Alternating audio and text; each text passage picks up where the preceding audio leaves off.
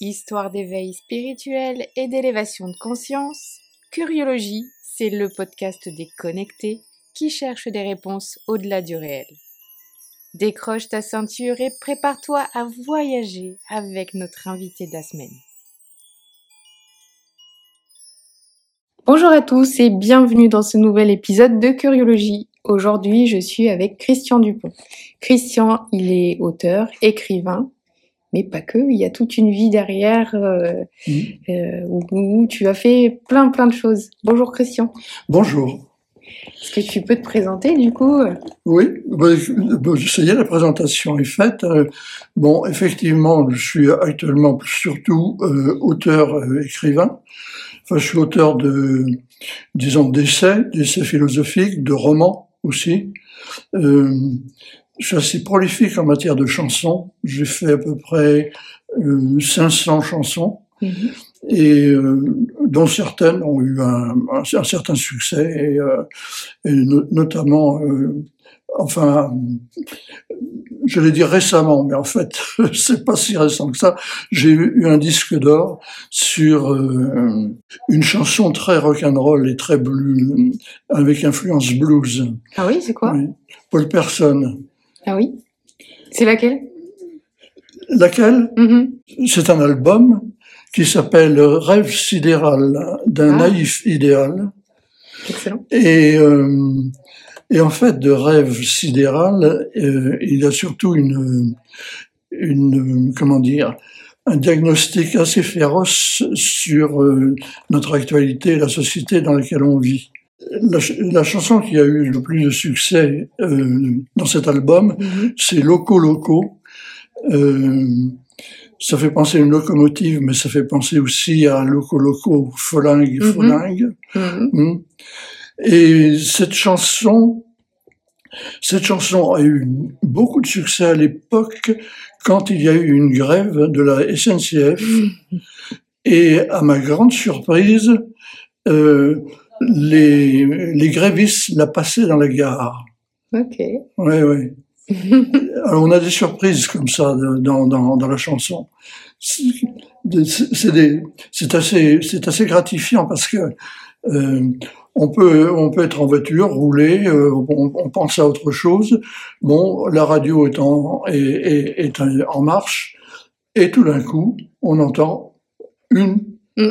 une de, de ces chansons qui passe. On se dit, oh, bah, ça c'est génial.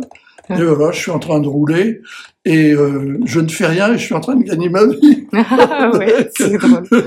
Puisque là, je- fatalement, j'aurais j'aurais des droits d'auteur sur, sur un passage public comme ça. Ah oui.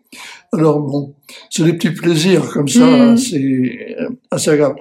Mais, mais la, la vie de d'auteur, euh, soit auteur de chansons, soit auteur de d'ouvrages, de, de- d'essais et de romans, euh, c'est une vie aventureuse, hein, Mhm. avec des hauts et des bas. On a tout d'un coup, d'une manière inattendue, euh, on a quelque chose qui part très très fort, très très vite, et puis pendant cinq ans, six ans, sept ans, c'est le calme absolu, et euh, c'est pas forcément le vide, parce qu'on a des amis qui, qui ne qui ne nous lâchent pas, mais c'est plutôt très très calme. hein. Et à ce moment-là, il faut être euh, obstiné et courageux, et euh, comment dire? Ben voilà, ne pas se décourager, euh, insister. C'est relativement facile, d'ailleurs, quand on a la passion de l'écriture, hein, D'accord. parce que ça, ça ne faiblit pas, ça, ça, ça, continue. Ça, Mhm. Même du- en période de creux, ça, ça continue. Et du coup, peut-être que ce temps de, de calme, tu l'as utilisé aussi pour réfléchir un peu à toutes ces choses euh, de la vie, du, de l'univers. J'ai vu que tu as quand même produit des, des livres sur, euh, sur ça. Hein. Ah, ben, du tout. Oui, enfin, bon. Il y a des livres, euh, j'ai des livres qui sont, je, je pense à un, des titres qui est d'un, c'est Cannibal en Basse-Ardèche, et apparemment c'est, euh, c'est c'est- un truc horrible, mais c'est pas si horrible que ça. Ça, ça par exemple, c'est un, c'est un bouquin euh, que j'ai fait. C'est une fantaisie, c'est une, une fiction qui relate euh, les aventures post-mortem de quelqu'un qui est en état de mort clinique. Mhm. Sa mort clinique va durer en réalité euh, peut-être une minute ou deux minutes et guère plus. Mais lui, dans ce qu'il va vivre pendant ces deux minutes, ça va être une suite d'aventures qui vont se dé- dérouler sur euh, au moins au moins une année complète. Ah oui. Oui. Et alors, c'est un sujet qui m'int- qui m'intéressait parce que la mort clinique, je l'ai, je l'ai subie quand j'étais tout, tout, tout gamin. D'accord. Ce qui fait que, euh, enfin, j'étais condamné à mort. Bon, j'étais, j'étais condamné à mort, euh, c'est-à-dire que euh, j'ai le souvenir, euh, j'avais, j'avais six ans. hein, euh, euh, j'avais chopé une, une maladie qui me qui m'asphyxiait totalement, les poumons ne fonctionnaient plus, euh, plus rien ne fonctionnait. On m'avait on m'avait mis sous un médicament qui avait bloqué les reins. Hmm. Bon, c'était une catastrophe com- complète et et je souffrais tellement que je je disais je disais je veux mourir, je veux mourir, je veux mourir. Et euh, ce qui n'arrangeait pas le moral de, ma mère. Bon, et comment dire, j'ai le souvenir très très précis d'être euh, d'être allongé. De toute façon, j'étais allongé en permanence. Et il y avait au pied de mon lit trois médecins. Le médecin traitant avait convoqué deux de ses confrères. Ma mère, à côté d'eux, était en larmes. Euh, elle avait récupéré mon père avec qui elle avait divorcé euh, en, lui disant que j'allais passer de l'autre côté et que ça serait bien quand même qu'il euh, soit là pour assister au décès de son fils. Donc mon père était là, euh, euh, gêné mais imperturbable. Mm. Et, et les trois médecins se consultaient et euh, je les revois encore très très bien. Et à un moment, ils se mettent d'accord en disant, de toute façon, c'est pour cette nuit. Alors, on le met sous une dose massive de morphine. Hmm. C'est pas la peine qu'il souffre davantage. Et donc, j'étais programmé pour mourir cette nuit-là. Et le lendemain matin, j'étais pas mort. Hmm. J'étais pas mort parce que la dose massive de morphine avait totalement effacé la douleur et il y avait encore peut-être quelque chose de bon dans la vie, un état sans douleur. Et euh, est-ce que c'est ce constat qui m'a tenu, euh, qui m'a tenu en vie Euh, C'est ce que je suppose. Ah oui. Une sorte de réconciliation euh, via via la dose de morphine.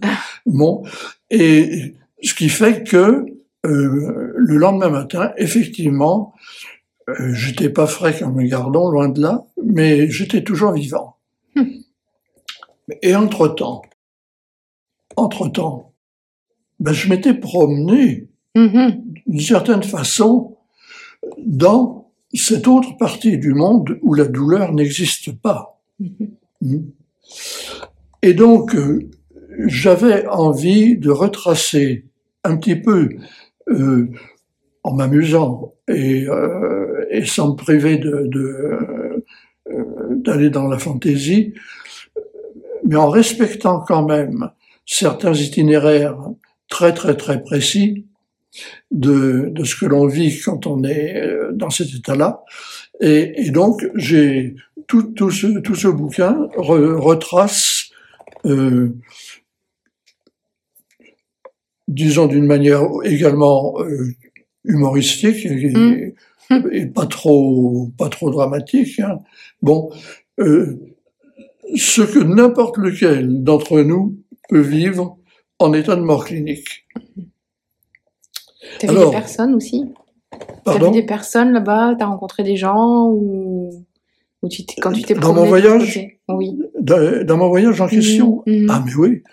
Oui, oui, parce que euh, euh, à un certain moment, bon, il y a cette, il y a, on, on, on, entre dans ce couloir lumineux mmh. euh,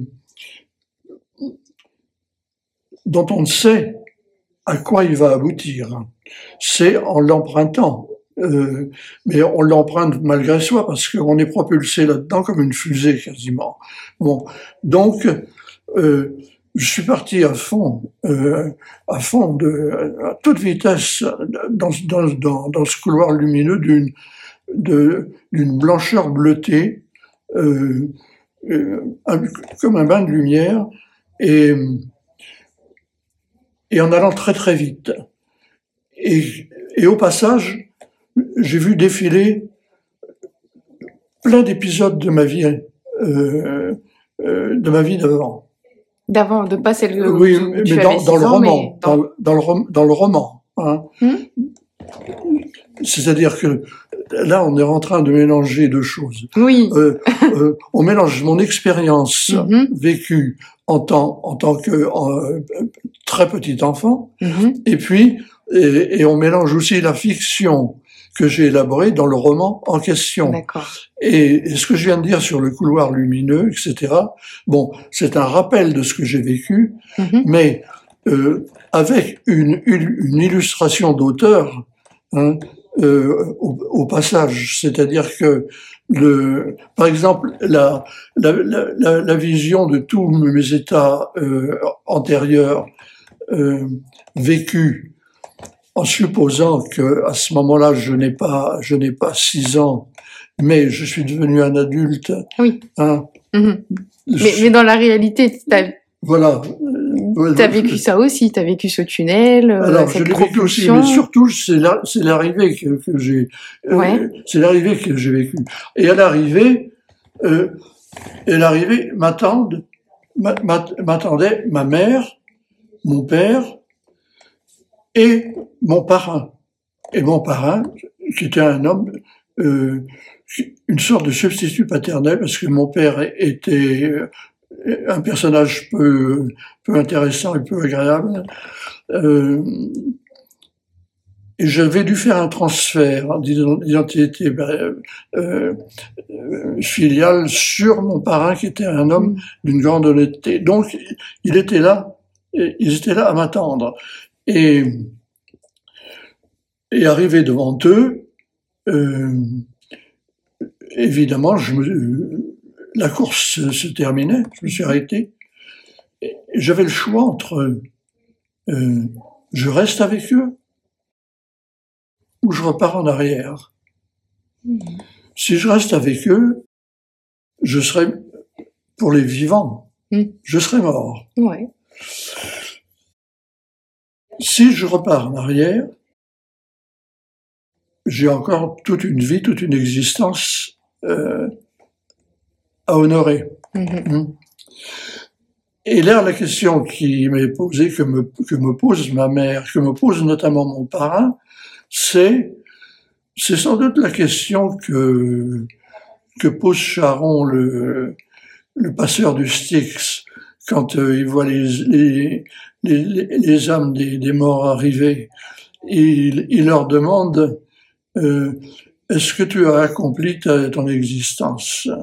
Est-ce que tu as tout accompli?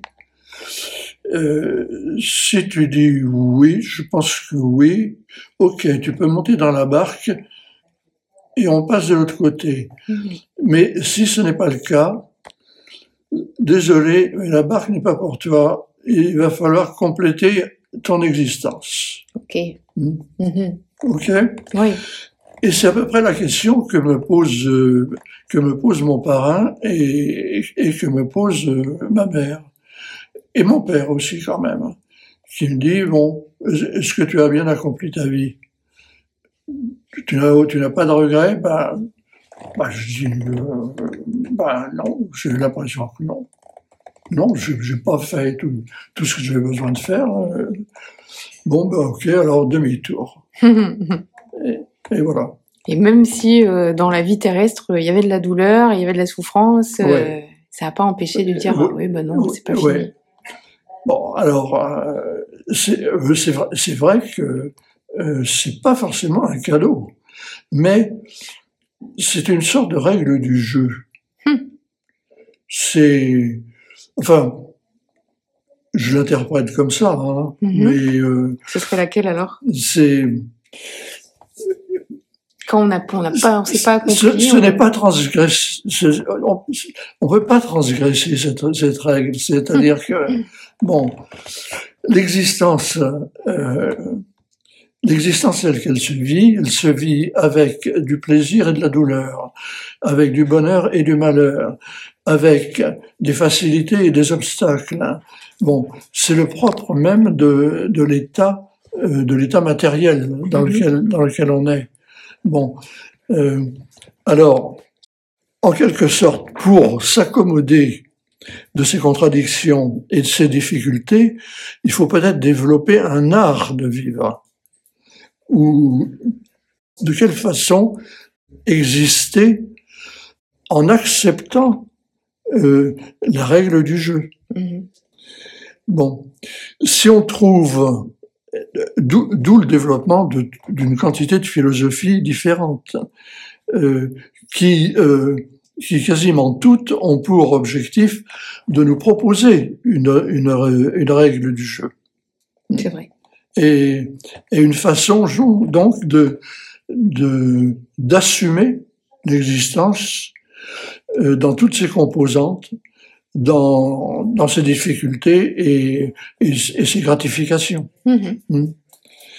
Et du coup, euh, ça fait de toi un enfant assez spécial et avec une, t'es, revenu avec cette philosophie. Euh, eh bien, du coup, forcément... du coup, primo, ça a effacé la peur de la mort. Ah oui, bah oui. Qui, euh, donc, je dois reconnaître que pendant les pendant la guerre, donc les bombardements, les mitraillages. Un jour, je euh, un jour je, suis mitraillé. J'étais en bicyclette. Ah. J'allais au village et euh, j'étais avec mon avec mon beau-père.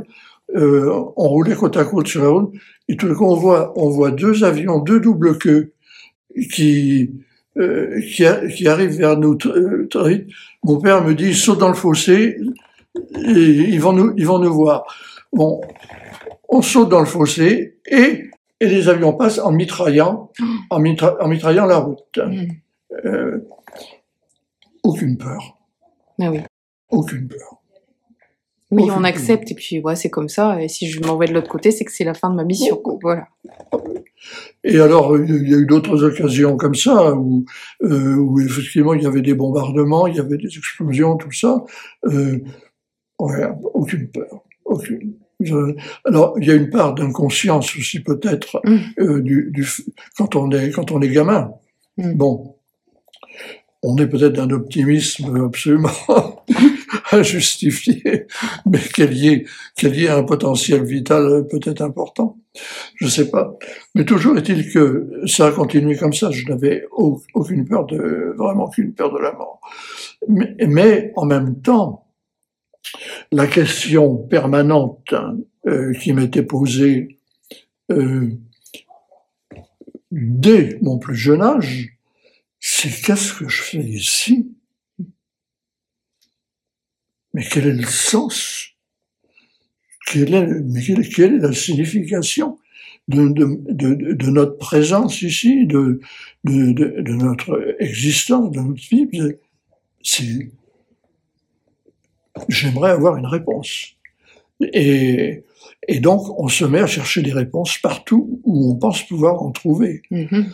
Et c'est extrêmement décevant quand on a euh, 7, 8 ans, 10 ans, 12 ans.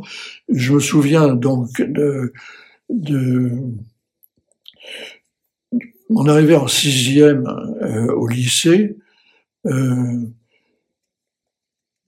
prof de, on a un prof de français, le prof de français tient il s'intéressait un petit peu à ce genre de questions. Ah, c'est rare. À l'époque, c'est très, étonnant. très rare. Mhm. Ah, j'étais vraiment, vraiment, vraiment soulagé parce que je me disais, bon, là, je vais peut-être apprendre certaines choses. Eh bien, ça a été le seul prof que- de français euh, que j'ai eu pendant toute ma scolarité jusqu'au bac, hein, qui se soit intéressé à ce genre de choses. Tous les autres, tous les autres étaient euh, euh, vigilants sur la forme, c'est-à-dire que on pouvait raconter n'importe quelle histoire, n'importe quelle ânerie, n'importe quelle banalité. L'essentiel, c'est que ça soit bien écrit, dans les bonnes règles de la syntaxe, etc. Et euh, donc, j'ai quand même assez souffert euh, jusque- jusqu'au bac. Mhm. Et par bonheur, euh, j'avais choisi philosophie. Et, et alors là, alors là, je me suis senti, mais alors euh, comme un poisson dans l'eau. euh, Ah ouais. C'était, on avait un très très bon prof de philo. Et, euh, et c'était, et c'était assez, une année passionnante.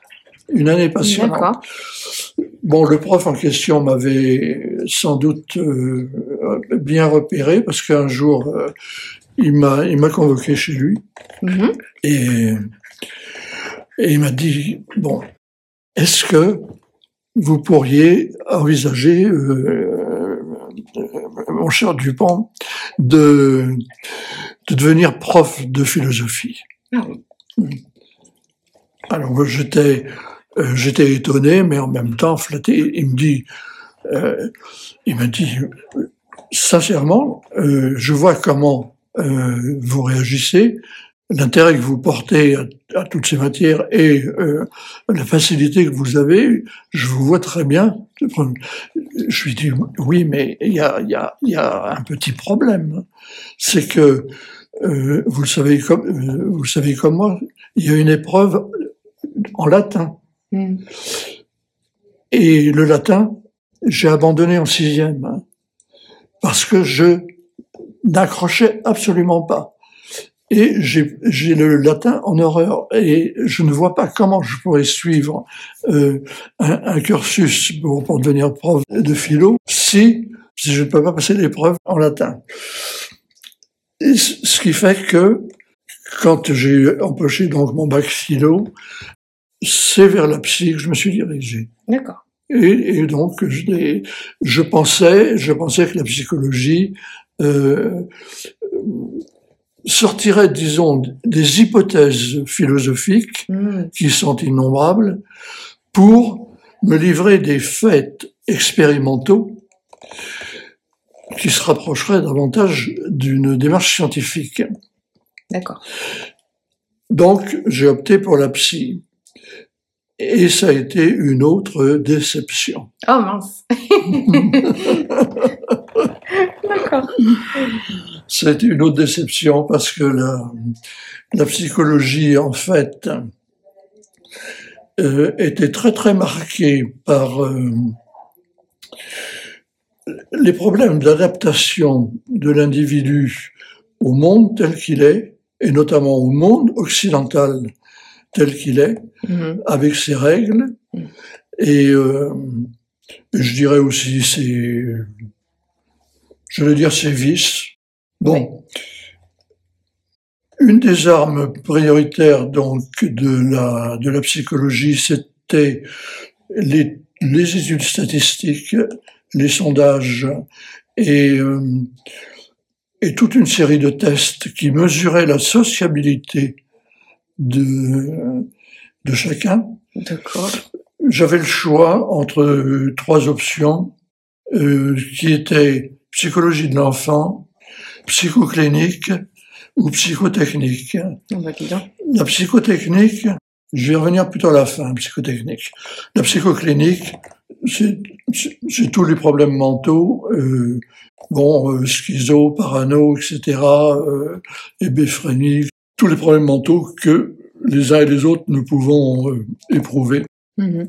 Et certains plus que d'autres, et comment, si possible, les soigner. La psychoclinique, étant donné que moi, j'étais, j'avais un passé euh, quand même euh, assez chargé, je ne me voyais pas euh, faire de la psychoclinique au quotidien. Donc, éliminé. La psychologie de l'enfant, c'était très intéressant parce que là, euh, il y avait un, notamment un, un auteur euh, qui, qui Piaget, qui était très très très très très pertinent, très avancé et euh, très respecté dans la psychologie de l'enfant. C'était intéressant, mais euh, pour trouver une embauche euh, facile et bien rémunérée, l'idéal c'était la psychotechnique. C'est-à-dire la psychotechnique, en réalité, je me suis rendu compte très très vite que le psychotechnicien était en quelque sorte au service du patron d'un ensemble commercial ou d'une usine ou d'une unité de production mhm. pour que les rendements deviennent optimum. Mon Dieu. C'est-à-dire que euh, en tant que psychotechnicien, j'étais, j'aurais été chargé euh, d'examiner et d'analyser tous les gestes de tel ouvrier euh, travaillant à la chaîne pour éliminer les gestes superflus mmh, qui nous font gagner quelques secondes de, d'efficacité. Bon, aussi euh, examiner les rapports euh, les rapports entretenus sur le plan de la sociabilité euh, avec les confrères, mais aussi avec la hiérarchie, etc., etc. Bon, bref. On est loin de la recherche de sens, hein Très très loin, très très loin. Donc, donc euh, psychotechnique, ça me, je ne me voyais pas me vendre ma peau comme ça. Ah oui. Bon, qu'est-ce que j'allais faire? Mais entre-temps, je m'étais passionné pour le jazz, la musique. Pourquoi? Parce que dans les accents du blues, j'avais trouvé une fraternité. J'avais trouvé des gens qui, euh, qui vivaient comme moi. Et euh, notamment, il y avait un morceau de Louis Armstrong qui m'avait complètement mais chamboulé. C'était Saint James Fitzfarmer ou Armstrong, dans cette chanson-là, bon, était à l'hôpital devant le, devant le cadavre gisant de sa femme qui venait de perdre, et, euh, et où il disait toute sa peine.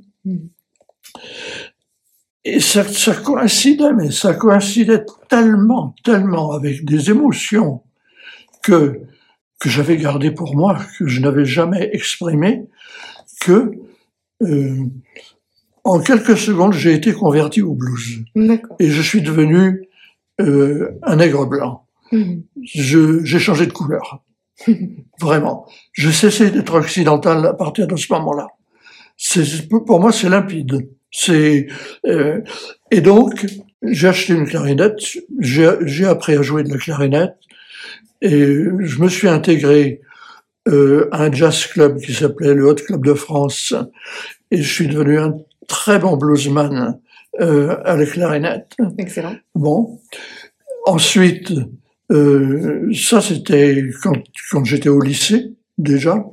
Bon, c'est donc c'était à Laval dans la Mayenne. Ensuite, je suis parti à Rennes euh, à l'université pour faire les études de psy. Mhm. Bon, et là, à Rennes, j'ai intégré un autre euh, hot club où j'ai joué donc, euh, je jouais aussi de la clarinette dans le, dans le style blues New Orleans, mais entre-temps, il y avait une, une révolution dans le jazz qui était la, la, révolution du, du bebop, avec l'apparition de Dizzy Gillespie et de Charlie Parker. Et Charlie Parker, euh, qu'on appelait The Bird, euh, était un saxophoniste absolument prodigieux. Il euh, comment dire Il avait inventé un langage qui était proche de celui des oiseaux. Et c'est pour ça qu'on l'avait surnommé The Bird. Et donc je suis passé au saxophone alto euh, en essayant de comment dire, de prendre les leçons de, de Charlie Parker. Et quand j'ai décidé que la, la, la, la psy s'était terminée, euh, je voulais plus en entendre parler, je suis monté à Paris avec mon saxophone alto en disant je vais faire ça. Génial. Je, je vais être musicien de jazz. Et là, et là, et là j'ai rencontré, j'ai rencontré des saxophonistes, mais qui étaient d'un niveau bien supérieur au mien et qui jouaient jusqu'à 3 heures du matin pour vraiment pas grand chose, qui avaient du mal à gagner leur vie et qui, et qui m'ont dit, tu, ça va être très dur pour toi. Ça va être très très dur. Et j'ai persévéré euh, deux mois, trois mois, jusqu'à épuisement de mes économies. Hmm. Et ben là, et ben là, et, et, il fallait bien que je fasse quelque chose. J'ai fait, j'ai fait des petites annonces et j'ai pris un emploi de psy. Oh. et j'ai pris un emploi de psy, mais pas psychotechnique. Euh, on m'a demandé de, j'étais pris à la condition que j'accepte de m'initier euh, à technique de, de, aux nouvelles techniques de l'audiophonie. Mhm. Euh, donc j'ai fait un stage chez le, le, le celui le, champion de l'époque qui s'appelait le docteur Tomatis. Et sorti de ce stage, je me suis retrouvé donc en, ac en action responsable de, de, comment dire euh, d'un ensemble d'un ensemble de soins euh, j'avais j'avais six cabines, mon bureau, six cabines, et, euh, et des gens que je recevais qui avaient des difficultés euh, soit auditives, soit phoniques, c'est-à-dire bègues, dyslexiques, toutes, toutes les difficultés qui étaient liées au départ à un handicap auditif. D'accord. C'est-à-dire que, bon, je vais, je vais, je vais résumer brièvement, euh, on, on, est tous latéralisés, euh, on est tous droitiers ou gauchers, de, mais de tout, de la main, de la jambe, Mhm. euh, de l'odorat, des yeux et des oreilles. Et chez certaines personnes, cette latéralisation est croisée, elle n'est pas homogène. C'est-à-dire certains peuvent être droitiers de l'oreille et gauchers de l'œil, c'est-à-dire avoir un, un, contrôle, le contrôle directif de leur vision piloté par le gauche. Bon, ça fait des latéralités croisées Mhm. qui créent des problèmes D'accord. des problèmes énormes.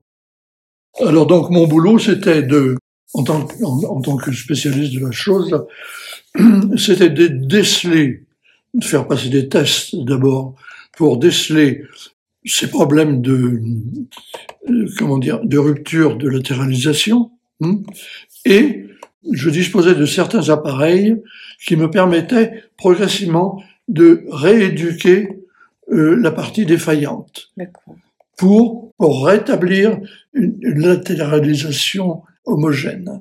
Voilà. C'était intéressant. Mais là-dedans, tu as trouvé euh, du sens cette fois ou? Alors, j'y suis resté deux ans. Ah oui, ouais. La première année, c'était passionnant parce que j'apprenais beaucoup de choses Mhm. sur euh, et, et puis j'étais efficace. Euh, la deuxième année, je n'avais plus rien à apprendre, je savais, je savais tout, tout ce qu'il y avait à savoir dans, le- dans, dans le domaine. Donc, j'allais répéter ça toute ma vie. Euh, or, euh, pendant que je mettais mes patients euh, euh, en, en, a- en action dans leur cabine, dans mon bureau, j'écrivais. Ah, J'écrivais, j'écrivais beaucoup. J'avais plein de choses, plein de choses à dire. Et euh, je ne pouvais les dire qu'à mon, qu'à mon cahier. Mhm. Je pouvais les, les dire à personne d'autre. Donc j'écrivais beaucoup. à propos de quoi alors? Ce dont on parlait au début, hein, Mhm. c'est-à-dire dans quel monde, dans quel monde on vit, dans quelle culture, quelle est la valeur de cette culture héritée dans laquelle on baigne dès, notre petite enfance et que l'on accepte comme si elle allait de soi, alors qu'il y en a bien d'autres hein, qui sont fort différentes. Bon, c'est intéressant. Ce qui m'intéressait, c'était à partir de certaines intuitions personnelles qui provenaient donc de mes, de mes expériences premières euh, dont on a parlé au début. Mm-hmm. Bon, ça m'avait donné quelques points de repère qui étaient à peu près sûrs. Et sur ces points de repère, j'essayais de reconstruire tout un système d'interprétation du monde qui soit dans une continuité logique avec ses premières bases. Mmh. Donc, c'était une opération d'une ambition énorme parce que il s'agissait donc de reconstruire toute une culture différente qui n'existait pas ou qui, si elle existait, euh, je ne l'avais pas rencontrée et je ne savais pas où elle se trouvait. Mmh. Et j'ai fini par, euh, par, par trouver euh, où elle se trouvait. Elle se trouvait en grande partie dans le bouddhisme, et dans le taoïsme. Je dis bien en grande partie, parce que il y a, il y a quand même une, une, grande différence entre les deux. Euh, il y a d'abord la l'acuité analytique absolument incroyable du, du, du Bouddha, euh, qui a fait un, un, qui a fait un travail absolument prodigieux quoi, euh, sur sur la cause même de la douleur. Et sur la, comment dire, sur la chaîne des douze, euh, des douze causes et effets qu'il a su nommer et, et qui aboutissent tous euh, donc au désir et à la maîtrise du désir. Bon, euh, alors c'est euh, comment dire, ça m'a passionné. Mm. Ça m'a passionné de découvrir ça. Et, et, un peu plus tard, ce qui m'a passionné, c'est le, c'est le, le c'est le Tao, c'est le taoïsme, euh, dans la mesure où il ne parlait plus, dans le Tao, on ne parle pas tellement de la douleur et de la souffrance. Mm-hmm. Euh, on parle surtout de l'éternité et de euh, comment, dire je repense, je repense à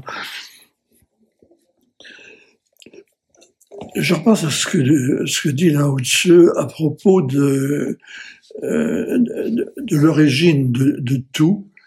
Euh, il fait allusion à, mais on va partir trop loin là, si je pars de ça. Il fait allusion à ce qu'il appelle la, la, femelle obscure. Et donc pour lui, c'est assez curieux d'ailleurs. L'origine même de tout ce qui existe serait plutôt de nature féminine que de nature masculine. Mm-hmm. Mm.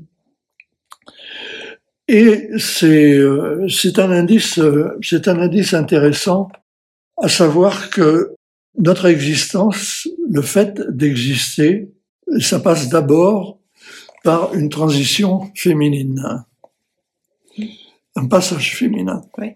Bon. Les hommes, qu'est-ce qu'ils font là-dedans? C'est une des questions.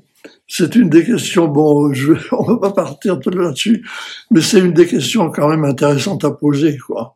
Mmh. Bon, euh, ça, ça m'a, ça m'a, ça m'a toujours passionné de, de pouvoir, euh, comment dire, de pouvoir me situer au plus loin de mes origines, avant même, avant même d'être, euh, d'apparaître à, l'existence sous forme d'un, bébé euh, vagissant.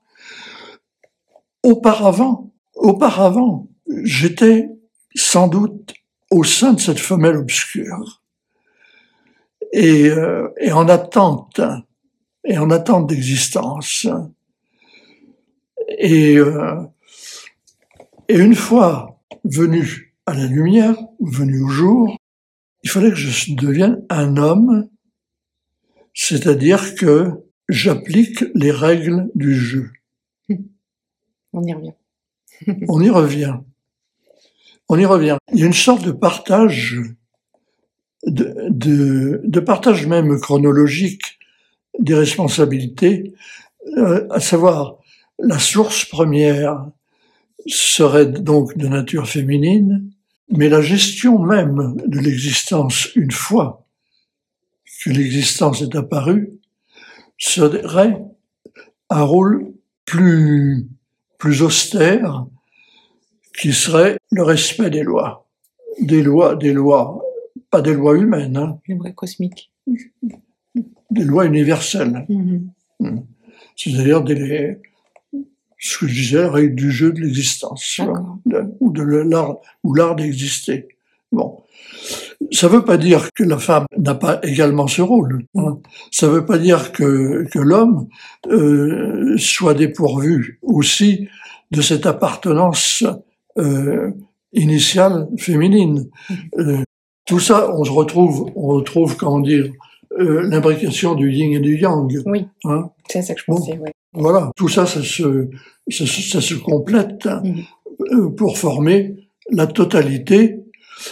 Et, et, les- et- et cette totalité est très intéressante parce que euh, c'est la totalité de l'existant et de l'être.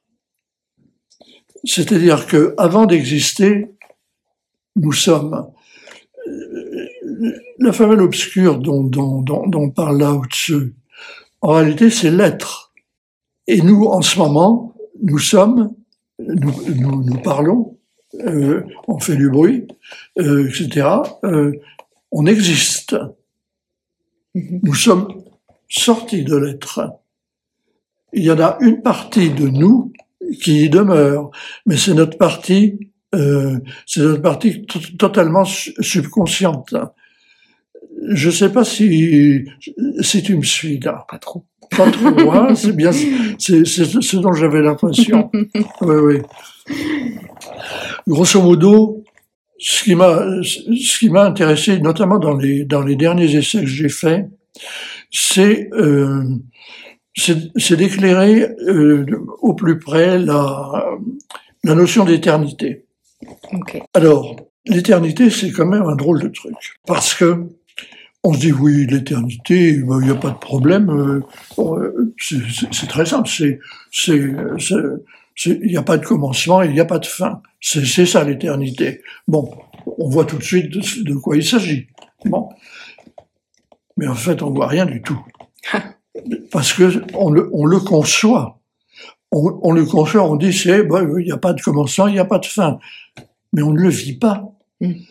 On ne, on ne, si, si je, si je dis, euh, dans ce que tu tiens là, là, à la main, et dans ta présence ici, est-ce que tu réalises qu'il y a une partie de ce qui te compose, de ce qui compose ton existence, a toujours existé, a toujours existé Oui.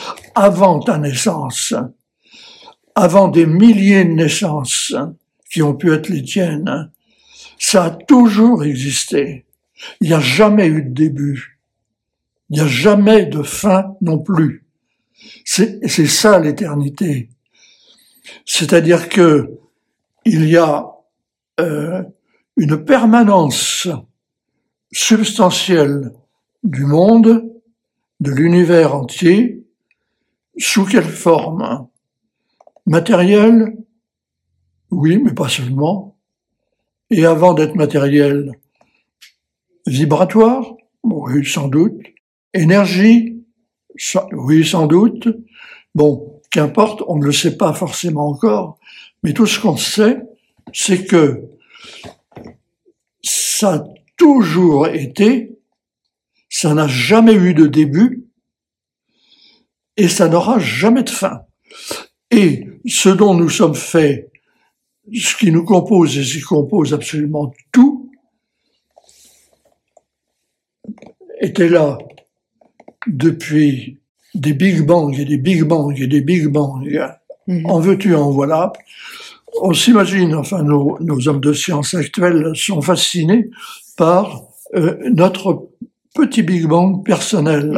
C'est-à-dire, euh, en, sous-entendant qu'il est, il est la source même, qu'il est, euh, euh, qu'il est unique. Mais il y en a eu, mais il y en a une fois, une fois qu'on est, qu'on a compris que l'on porte en soi l'éternité des Big Bang, mais il y en a eu combien, combien, des univers. Il y en a eu combien? Et combien il y en a actuellement? Aussi, aussi. C'est-à-dire, bon, on peut imaginer qu'il y ait une totalité de, non pas de l'essence ou de l'existence, mais de ce que j'appelle la, substance. La substance, disons, c'est, c'est la source élémentaire. Bon. Qui a, qui a, euh, je disais tout à l'heure, qui a, pour l'instant, on ne sait pas encore d'une manière absolument pertinente quelle, quelle est la, nature même de cette source. Bon, on l'appelle, on l'appelle substance. Cette substance est comme une boule de glaise que l'on peut façonner à volonté. Je vais lui donner la forme d'une bouteille, et puis je vais effacer la bouteille, je vais lui donner la forme d'un visage. Je vais effacer le visage, je vais lui donner la forme d'un chat, hein, un chat, etc. Je vais pouvoir lui donner toutes les formes possibles et imaginables sans avoir jamais ajouté un seul élément, puisque tout est déjà là. Mhm. Mhm. Tout est déjà présent et que rien ne se perd non plus. Mm-hmm. C'est ça l'éternité. Mm. À partir du moment où on vit, où l'on vit cela, c'est-à-dire on, on ne le conçoit plus, ça c'est une facilité. Non. Une fois qu'on l'intègre et que l'on sait que on a toujours été là, mm-hmm. pas moi dans ma forme actuelle, ni dans ma pensée actuelle, évidemment, mhm. mais dans la source même qui a composé tous mes atomes et qui a structuré cette multitude euh, d'apports. Bon, euh, je ne sais plus ce que je voulais dire. D'accord. C'est des, des, choses qui arrivent. Moi, j'ai une question aussi. Oui. Comment tu as trouvé toutes ces réponses? Comment c'est venu? Tu disais, tu, tu écrivais beaucoup. Comment j'ai euh, trouvé? Ouais, toutes ces réponses. Tu me parlais d'intuition, mais il y a un moment donné, est-ce que tu as vécu peut-être d'autres expériences euh, qui t'ont amené des réponses un peu plus concrètes quand même? Parce que là, c'est vrai qu'on parle d'univers, d'éternité et, compagnie, tout le monde n'est pas capable de trouver des réponses tout seul là-dessus. Ouais. Alors, bon, je vais comment dire, je vais avouer que euh, j'ai eu plusieurs expériences dites paranormales. Mhm. Mais je suis pas sûr que ces expériences paranormales euh, m'aient donné des réponses explicites. Il a, il a bien fallu après, euh, c'était surtout des émotions, des sensations. Bon, par exemple, euh, par exemple, été souvent accompagné, quand j'étais dans des crises de, découragement et de désespoir, m'apparaissait une femme. Je n'ai jamais pu voir son visage. Elle était grande, belle. Elle se situait toujours euh, à 15 mètres de moi, à peu près, de l'autre côté, de l'autre côté, sur l'autre rive d'une rivière. Et elle venait me dire je suis là, je suis avec toi, je serai toujours là, et ça suffisait à me rasséréner, à effacer, euh, à effacer mes angoisses. Je, trouvais cette femme absolument sublime. Et, euh, et j'éprouvais vraiment euh, un amour équivalent à celui qu'elle me donnait. Qui était-elle Je ne sais pas. Elle est revenue souvent. Elle est revenue, elle est revenue assez souvent. On va me dire c'est un rêve. C'est vrai qu'elle apparaissait souvent dans, le dans un rêve. Mm-hmm. Mais quelquefois, non. Ah oui. Non. Quelquefois, c'était, c'était justement quand j'étais au, euh, totalement désespéré, euh, que, que, là, euh, elle, elle, elle, arrivait. Alors c'est curieux parce que j'avais envie donc d'abord de voir son visage que je n'ai jamais vu et de lui donner un nom. Mais c'était c'était pas celle qu'on appelle la Vierge Marie ou la Sainte Vierge. Peut-être un peu, je sais pas. Je pensais à euh, je pensais à Athéna. Je pensais à Athéna et je pensais à Isis. Je pense que c'est une seule et même personne. Euh, à, la, à, la, réflexion, ayant, ayant, ayant réfléchi un petit peu à tout ça, je me suis dit, euh, c'est pas le hasard si je n'ai pas vu son visage. Euh, c'est c'est la même entité. Mm-hmm. C'est la même entité que les Égyptiens ont bien identifié, que les Grecs anciens ont bien identifié, et tant d'autres, et tant d'autres. C'est une c'est une, une, présence féminine euh, qui peut prendre toutes sortes d'apparences mm-hmm. selon la culture euh, ambiante, selon euh, la nature même des personnes qu'elle contacte ou qu'elle vient euh, apaiser. Euh, c'est une entité polymorphe, quoi, qui, euh, je vais dire une entité caméléon. Mm-hmm. Mais ça serait la dévaloriser. Ah. Et, j'aimerais pas du tout continuer à l'appeler comme ça. Mais bon, parce que c'est une, personne qui m'inspire beaucoup de respect. Alors il y a eu ça, par exemple. Bon, il y a eu ça. Bon, et puis il y a eu, alors là, le, le, le coup, le, le, coup le plus énorme que j'ai vécu, c'est, c'est le, c'est le dialogue avec le Christ, quoi. C'est euh, c'est le, jour où le jour où il s'est trouvé euh, quasiment à ta place, un tout petit peu plus loin. Ah oui. Moi, j'étais là, lui là, était là. Euh, c'était sublime. Comment t'as su que c'était lui? Ah ben tout de suite j'ai vu, après je lui ai dit mais t'es le Christ? Mm-hmm. J'ai dit, mais c'était le Christ.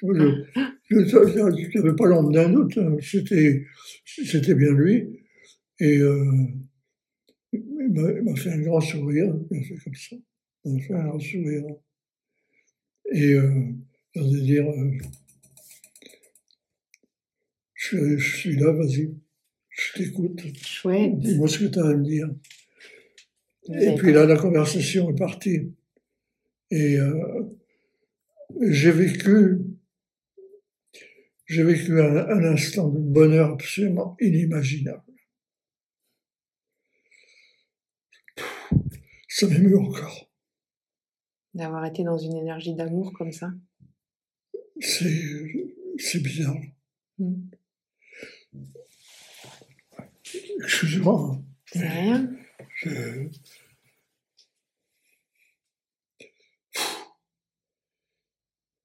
Une, une, amitié absolument extraordinaire.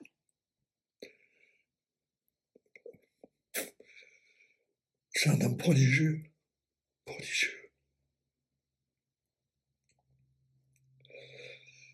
Je sais pas si j'ai le droit d'en parler. Mmh. T'es pas obligé d'en parler. Il t'a fait. Ça m'est difficile, tu vois. Je, je suis surpris même par. euh, je suis surpris par l'émotion qui me prend. Je n'ai pas le sentiment d'avoir loupé quoi que ce soit. J'ai le sentiment d'être euh, d'être très très lucide.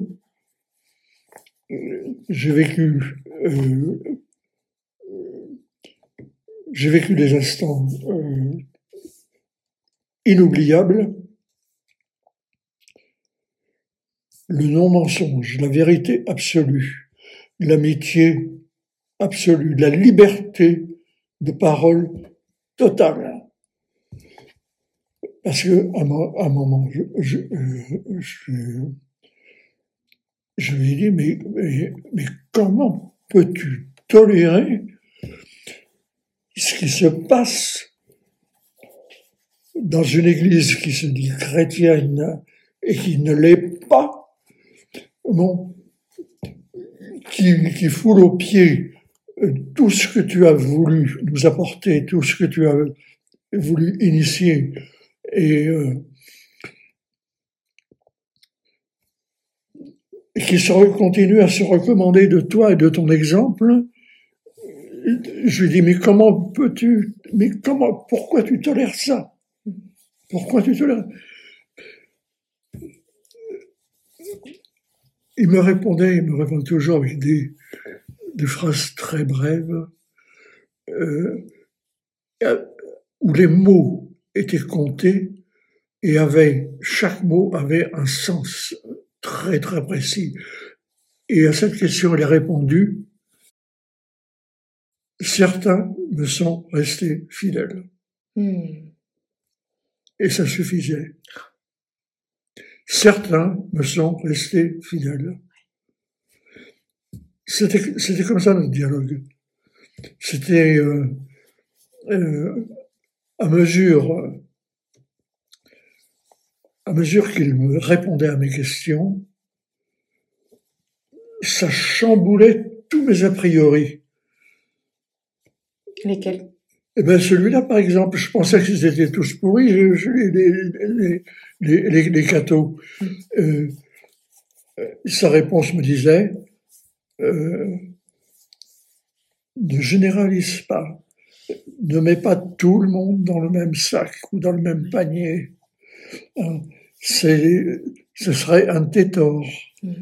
Euh, vois les choses telles qu'elles sont. Certains me sont restés fidèles, certains, dans cette église euh, qui se dit chrétienne et qui ne l'est pas, certains sont chrétiens. Ouais. Je Hmm. pourrais même te dire que j'en connais. un. J'ai un ami prêtre de 80 ans qui, Oui, qui aime le Christ et qui est pas du tout comme et ouais, voilà, le prêtre. Et, été tellement bon dans toute sa vie en suivant les enseignements du Christ. C'est tout. et oui. Voilà. Il y en a. Le pape actuel, il doit être bien embarrassé parce que il sait ce qu'est le christianisme Hmm. et il est obligé de faire avec une bande de saloperies. Vraiment. Et, et, et, et de tenir ça, de tenir ça euh, aussi habilement que possible. Bon, euh, ça doit pas être la joie pour lui tous les jours. Ouais. Moi, ce que je, je pense, c'est qu'il doit. Il y a beaucoup, beaucoup de secrets à tenir, quoi. Lui-même. Oui, Mm. oui. Hmm. Bon, enfin voilà, donc on a eu, on a eu vraiment une, une conversation totalement libre. Sur le coup, euh, j'étais inc- incapable de dire combien de temps. C'est c'est après, c'est c'est après quand j'ai essayé de reconstituer notre dialogue que je me suis dit bon, eh ben ça a dû durer dix minutes. ah oui. Hmm. Ça a dû durer dix minutes. Et alors, il faut dire que c'était, ça s'est passé dans des circonstances euh, tout à fait euh, exceptionnelles. Euh, je te dis deux mots des circonstances.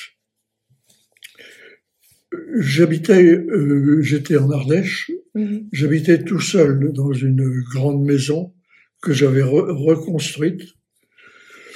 Et euh, je venais, euh, je venais de participer à une assemblée, euh, une assemblée internationale qui avait été organisée par les Nations Unies euh, à Sèvres, sur euh, qui rassemblait euh, 17 nations occidentales qui commençaient à avoir des problèmes avec la, avec la jeunesse. Ça se passait en 1973 et grosso modo,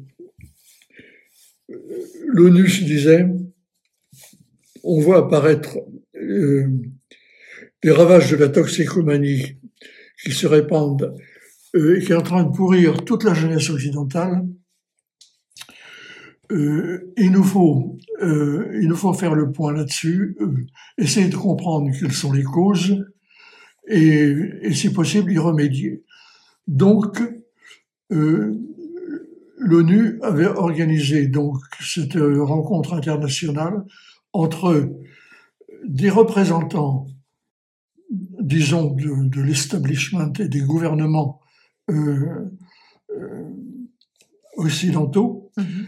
et la contre-culture, des représentants de la contre-culture euh, dont je faisais partie. Moi, j'étais secrétaire national du, du mouvement communautaire et j'avais été euh, et je représentais la, France euh, à ce colloque. Lors de mon intervention, euh, on avait comment dire il, y avait des comment dire des cabines avec des, des interprètes qui faisaient de la traduction simultanée.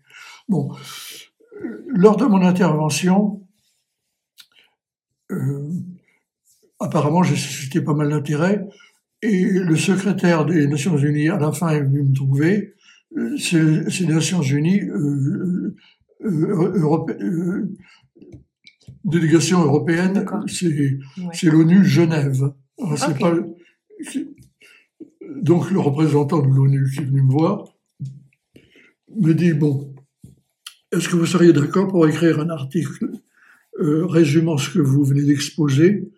Euh, Cet article serait euh, publié dans le, le, le bulletin donc, des Nations Unies, qui, qui est diffusé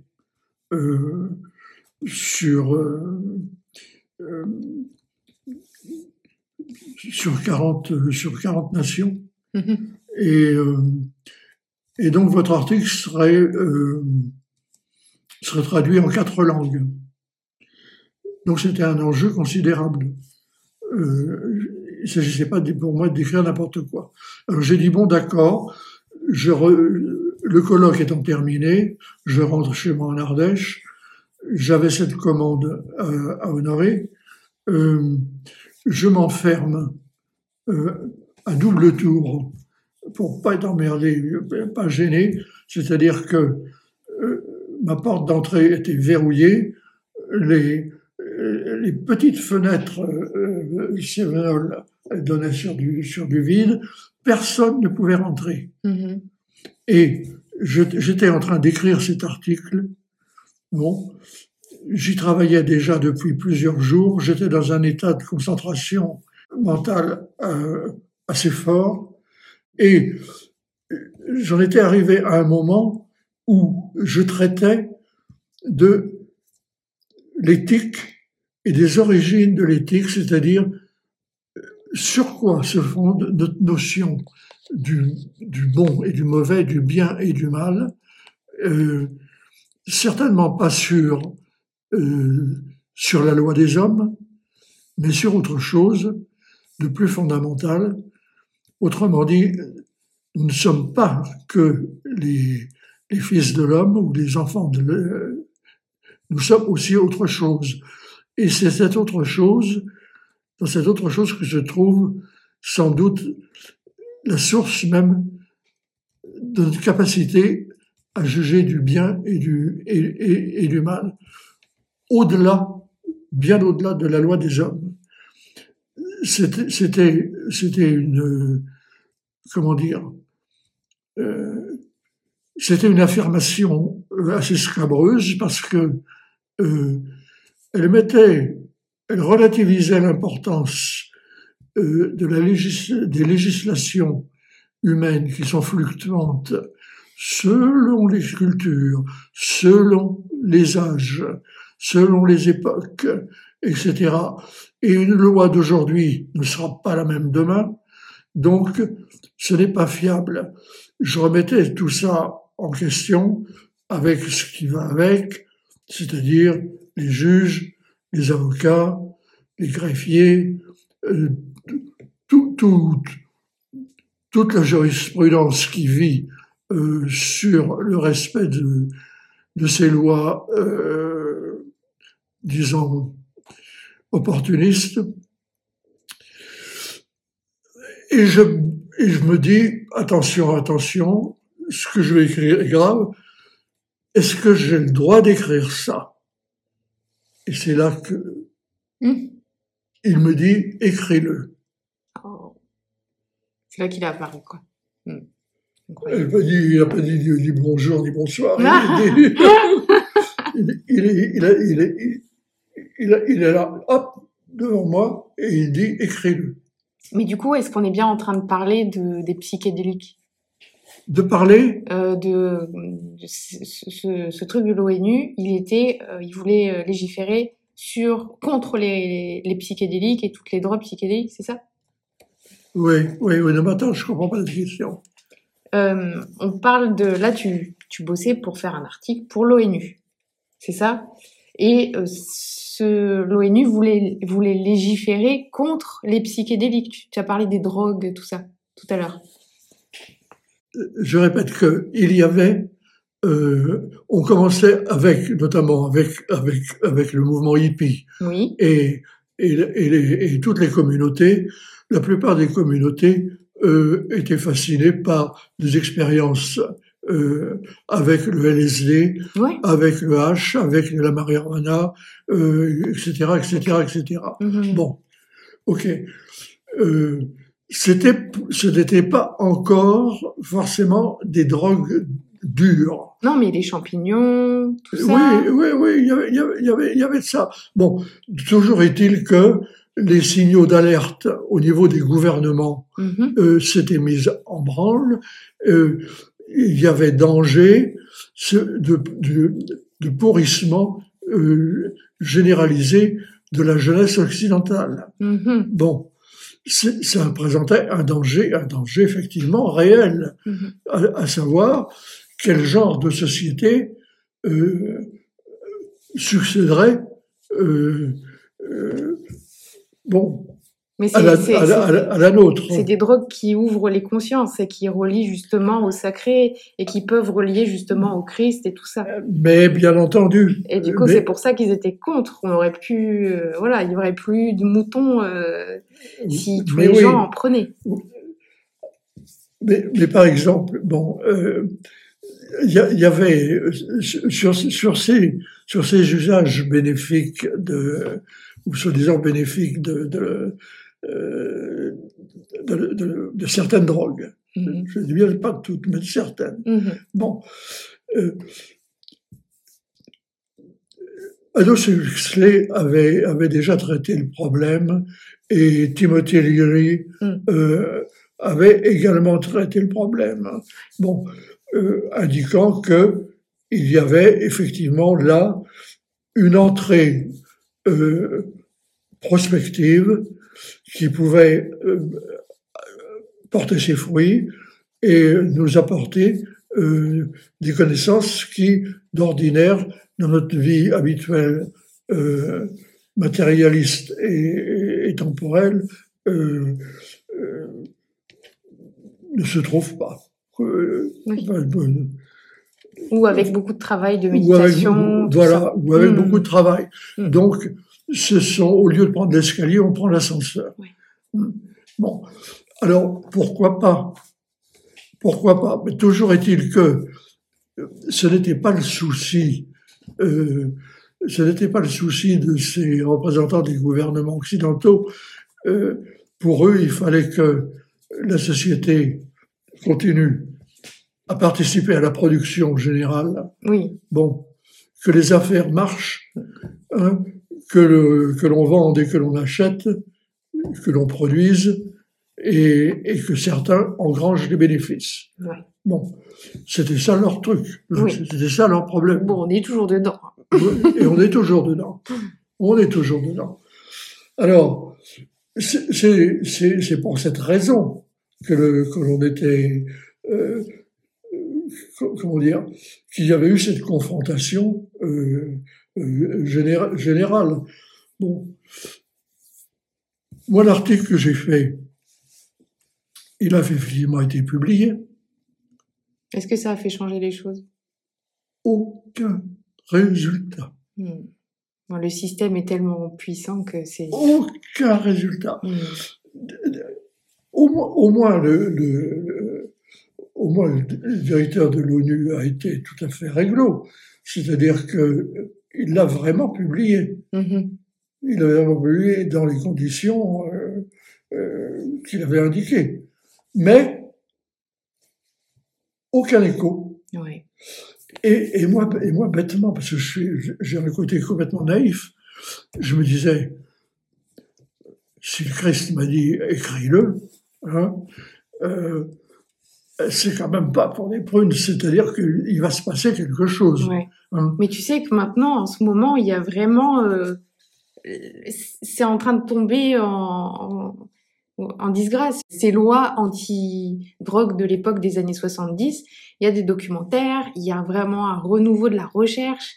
euh, il y a des thérapeutes qui sont en train de travailler justement avec ces psychédéliques, avec euh, toutes euh, ces, ces Oui. drogues qui sont plus du tout en mode rejet, mais qui vont commencer à être euh, légalisées. Oui, Et oui. partout dans le monde, surtout bah, les Américains en ce moment, tout ça, euh, ça arrive en France avec Olivier Chambon. C'est génial en fait. Et, et j'ai appris il y a pas longtemps, je vais, tu, tu vas peut-être halluciner, que euh, voilà dans un livre de Stéphane Schillinger qui Oui. s'appelle La sagesse interdite, qu'en fait le Christ c'était euh, quelqu'un qui donnait en fait une potion, une comme des voilà une drogue, qu'on Oui. appelle une drogue maintenant. Hein. Oui, oui, et ben qui et, et tous ces les gens qui en prenaient bah, en fait ils rencontraient Dieu. Et c'est comme ça qu'il a fondé le, le christianisme de base qui a été récupéré après par euh, les Romains et, et tout ça. Et qui a été du, du coup dévié. C'est pour ça qu'il est apparu et c'est incroyable. Tu te rends compte? C'est incroyable. Ça me fait j'ai plein de frissons quand tu m'as dit. J'ai fait le lien là avec ce livre je te le ramènerai si tu veux je te je- oui, oui, oui, oui, oui, oui. c'est fou c'est fou Alors, c'est intéressant ce que tu dis à propos des Romains, parce que euh, j'étais int- j'étais intrigué quand même par euh, par, par l'histoire par l'histoire du Christ, l'histoire euh, ré- réelle. quoi. Mhm. Et je me suis rendu compte que le christianisme authentique n'a vécu que 70 ans. Wow.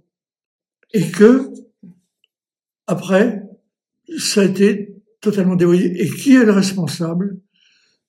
C'est celui qu'on appelle Saint Paul de Tarse, qui était romain, Ah qui n'a jamais rencontré le Christ, qui au départ, en tant que romain, faisait la chasse aux chrétiens et qui a changé complètement de, comment dire, j'allais dire de redingote ou d'uniforme, euh, quand il a eu sa crise d'épilepsie sur la route de Damas et, et soi-disant vécu une révélation qui euh, l'a converti d'un seul coup au christianisme. Mais un christianisme qu'il n'avait pas compris, et un christianisme dont il est devenu euh, l'interprète faussaire et le prosélyte. Et en tant que Romain, avec une liberté de déplacement garantie par l'occupant, romain, et, surtout une énergie personnelle qui fait que, et aussi un sens des compromissions et des arrangements, ce qui fait que dès le départ, il a commencé euh, à négocier euh, avec les pouvoirs en place euh, des arrangements lui permettant de continuer sa propagande. Et, ça a été, donc la naissance progressive du catholicisme ou de l'interprétation faussée d'un christianisme qui en fait n'avait vécu que 70 ans, mm-hmm. jusqu'à ce que cette espèce de, de traître, quoi, euh, ouais, comme une taupe, en empare. Mm-hmm. Ouais, incroyable. Ben, écoute, euh, La mm. sagesse interdite, vraiment, je te recommande. Comment? La sagesse interdite, ce livre, je te recommande, tu vas... Oui. Peut-être que tu auras une pièce du puzzle en plus par rapport au Christ ah par rapport à ce travail que tu as fait dans les années 70, quoi. Oui, oui. Ah ouais, ouais. Mm. Ce livre-là, il a changé ma vision. De... Tu vois, il a mis une pièce de, du puzzle dans, dans mes recherches. Mm. Et du coup, alors maintenant, euh, ça a été, bah, on est seulement aux années 70, tu as, peut-être eu encore d'autres d'autres expériences, j'imagine, euh, qui t'ont fait philosopher et écrire tous tes livres. Tu, tu vois, c'est vraiment, vraiment marrant. Il y a des trucs drôles. euh, c'est en Ardèche, euh, le mouvement des communautés, ça a capoté très vite. Bon. Pendant un an, j'ai tenu le secrétariat euh, donc du, du, mouvement communautaire et euh, j'ai été extrêmement, vraiment extrêmement actif. J'en ai, j'en ai vu passer des, centaines et des centaines qui sont euh, qui se sont installés. Euh, j'étais, j'étais organisé, j'avais une carte de France, j'avais des, je savais où il y avait des, des possibilités d'acheter des, ruines ou des maisons pas chères, des villages abandonnés, etc., etc., en Ardèche, en Ariège, dans la Drôme, enfin, tous les départements du Sud. Et bon, donc ça a vécu ce que ça a vécu, et quand ça, quand ça a capoté, euh, j'avais juste de quoi me racheter une, ruine euh, dans un hameau abandonné en Ardèche. Euh, je me suis installé là et, et, il fallait vivre de quoi? Eh bien, je me voyais très bien menuisier. Ah, c'est drôle. Pourquoi? Et parce que le bois, il avait travaillé le bois. Mhm. Et euh, qu'en travaillant le bois, euh, je serais toujours un peu avec lui. Mmh. Mmh. C'est chouette. Et alors, euh, j'ai eu quand même une certaine chance, c'est ce qui prouve quand même que euh, je crois quand même que je suis je suis protégé. J'ai le sentiment que je ne sais pas comment il fait, mais, mm. mais euh, quelque chose, une, une, sorte de protection. Oui, alors donc j'étais dans la merde la plus complète, quoi. Bon, euh, c'est-à-dire j'avais plus rien. Il me restait un, euro, un euro. Pendant, j'ai vécu pendant 15 jours avec avec ma copine. Euh, on avait un euro. On pouvait pas le dépenser. On ramassait des vieilles châtaignes euh, et on se faisait des, des soupes d'ortie, enfin, on bouffait ce qu'on pouvait bouffer. Et on avait quand même la télé, une vieille télé. Et euh, un jour, ma copine me dit, Christian, Christian, euh, euh, je crois qu'il y a une de tes musiques qui passe à la télé. Je dis, c'est pas possible, j'ai rien fait. Depuis les communautés, je me suis pas occupé du tout, du tout de, la, musique et du showbiz et tout ça. Et, elle dit, si, si, je t'assure, c'est, c'est une, c'est une émission euh, sur la préhistoire, ça s'appelle L'Aube des Hommes. Euh, bon. Je vais voir. Oui, je vais jusqu'à la fin. Et à la fin, le générique, ma musique et mon nom sur l'écran, ah. grand comme ça. Merde alors, je me dis, c'est ça, mais je n'ai rien fait, comment ça se fait? Mais comment ça se fait? Et je me renseigne, il y avait 18 émissions prévues L'Aube des Hommes, droit d'auteur sur le générique au début, rebelote droit d'auteur sur le générique en fin de, en fin de vision, par 18 fois, ça allait me faire quand même pas mal de droits d'auteur. Et qu'est-ce qui se passe? Un des, des, copains, euh, euh, aussi implanté comme ça, comme moi, à la sauvage en Ardèche, me dit, tu, sais, euh, il y a un menuisier à Bessèges qui, qui aimerait bien te connaître parce que il, fait de la musique lui aussi et il, il, il, sait que il sait que tu habites là. Enfin, je lui dis, je lui ai expliqué, et il aimerait te connaître. Je dis oui, volontiers. Et et du coup, je vais passer le marché, je vais proposer, je lui dis, bon voilà, moi j'ai envie d'apprendre la menuiserie. Mhm. Est-ce que tu serais d'accord pour, euh, pour, pour m'apprendre? Il dit, ouais, ouais, oui, oui, mais enfin, bon, moi, je peux pas te payer, hein. je peux pas, je peux pas prendre un, un salarié en plus. Je dis, non, non, non, mais non. Il ne s'agit pas ça, je veux simplement apprendre le métier. Bon. Bah, je réfléchis, je dis, bah, bah, je peux te prendre au noir et, euh, bon, euh, est-ce que 10 francs de l'heure, ça te, ce serait suffisant? 10 francs de l'heure, oh, bah, écoute, euh, oui, à la fin d'une journée de 8 heures, hein, ouais, ouais, ça, ça, me dépanne bien, hein, en mmh. attendant que les droits, les droits tombent. Et j'ai travaillé comme ça, j'ai travaillé pendant presque six mois chez lui, dans son atelier, et chaque jour, il me donnait un boulot nouveau. Et et il m'a tout appris de la menuiserie. Et au bout de six mois, euh, je lui ai dit, à ton avis, je suis mûr pour, euh, je peux m'installer euh, à mon compte?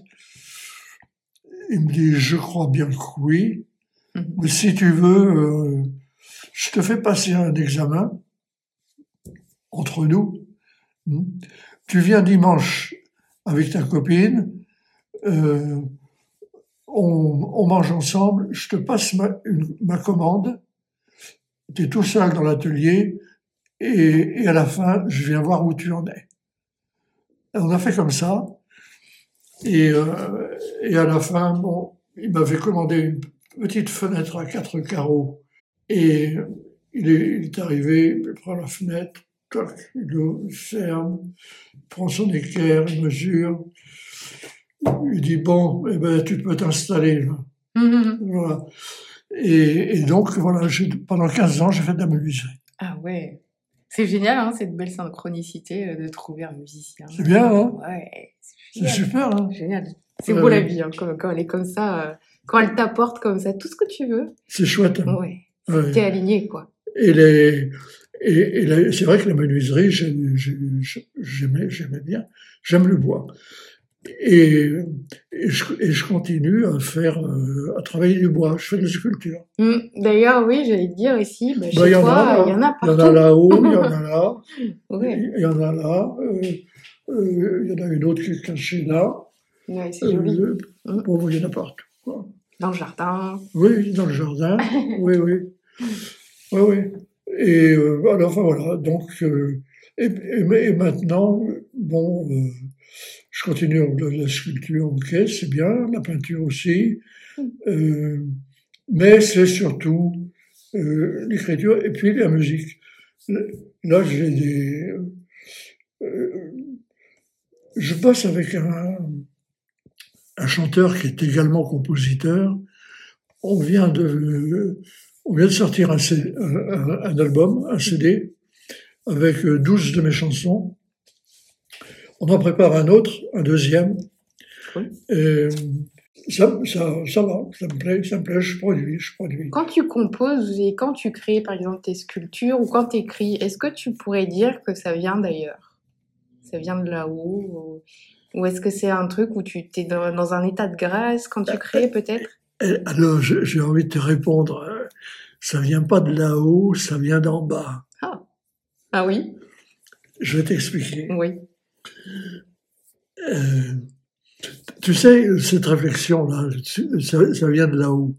Euh, c'est, c'est, c'est, euh, ça révèle à quel point on est euh, imbibé. De christianisme. Oui, Mhm. On s'imagine que tout vient de là-haut, mais ça vient pas de là-haut. Ouais, c'est pas, on n'est pas ça, inférieur. ça quoi. vient d'en bas. Mhm. Ça vient de, ça- de- quand je dis en bas, ça vient des racines. Et les racines puisent dans la source. C'est-à-dire, ça vient, à un moment, j'ai parlé de, de la substance Mhm. éternelle. Ça vient de là.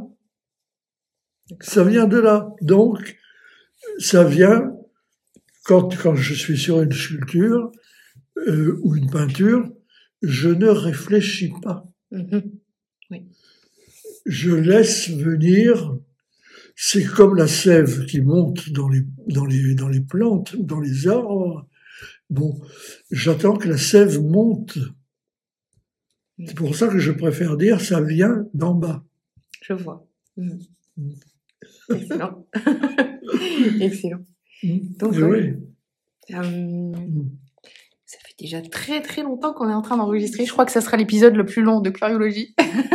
Mais tu vas, pouvoir, tu vas pouvoir couper.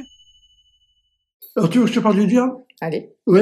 Alors, toujours en Ardèche, je, je fais de la menuiserie, je fais aussi de la sculpture sur bois. Et euh, un jour, je récupère un, un tronc calciné de, de châtaignier, je l'amène à l'atelier et je me dis, je pourrais peut-être en faire un fauteuil de ce, de ce tronc. Un, chouette fauteuil. Et je me mets au travail. Et au, fur et à mesure du, du, du boulot, je commence à, à, à voir, je ne sais pas pourquoi, mais je vois, les, cornes du diable, je vois au niveau des pieds du, fauteuil, des pieds fourchus, et je me dis, tiens, c'est parti, c'est parti pour, faire, un diable, quoi. Eh ben, allons-y. Alors, j'y vais, j'y vais à fond la caisse. Je travaille donc euh, plusieurs heures et, et même quelques jours. Et arrive à la fin, le fauteuil est, est en place. Il y a tous les ornements ou tous les accessoires diaboliques sont en place. Et je me dis, et le diable, voilà ce que j'en fais, je m'assieds dessus. Oh. Et je m'assieds sur le fauteuil. Fier de moi et bien content. Mhm. Et rien ne se passe jusqu'au soir. Et, et la nuit, à 3 heures du matin, je me réveille. Il y avait quelqu'un dans mon lit, à ma droite. J'avais fermé la porte de ma chambre à clé avant, avant de... J'entends... Ça respirait. Ça sentait pas tellement bon. Mhm. Et je sens une main qui arrive, et qui se pose comme ça. Ah je commence à me payer une pétoche, mais pas possible. Et, et, et le diable m'a dit, je suis pas si méchant que ça. Je suis pas si méchant que ça. Je ne te veux que du bien. Mais il faut pas se moquer de moi. Ah. Il faut pas. Ça, ça, ça, ça ne me plaît pas du tout. Et, euh, et il commence à, à- à me caresser comme ça. Oh, une trouille, mais une trouille, mais, mais terrible. Et, et je sentais que je sentais que j'avais, qu'il était en train, de me prendre. c'est ça qui était terrorisant. C'était que euh, j'étais aspiré, quoi. Et à ce moment-là, c'était mon réflexe de, défense. J'ai appelé le Christ au secours. Et ça a été immédiat. Immédiat. Ça s'est relâché. Et euh, je peux dire qu'en en 3-4 minutes, la place à côté de moi est devenue euh, vacante. Il n'y a plus personne. Terminé. Et voilà, mon aventure avec le diable. et, oui, pas si méchant que ça, mais. Mais c'est quand même pas terrible. Hein. Mais pas drôle, oh, pas, marrant. Ça ne te donne pas envie.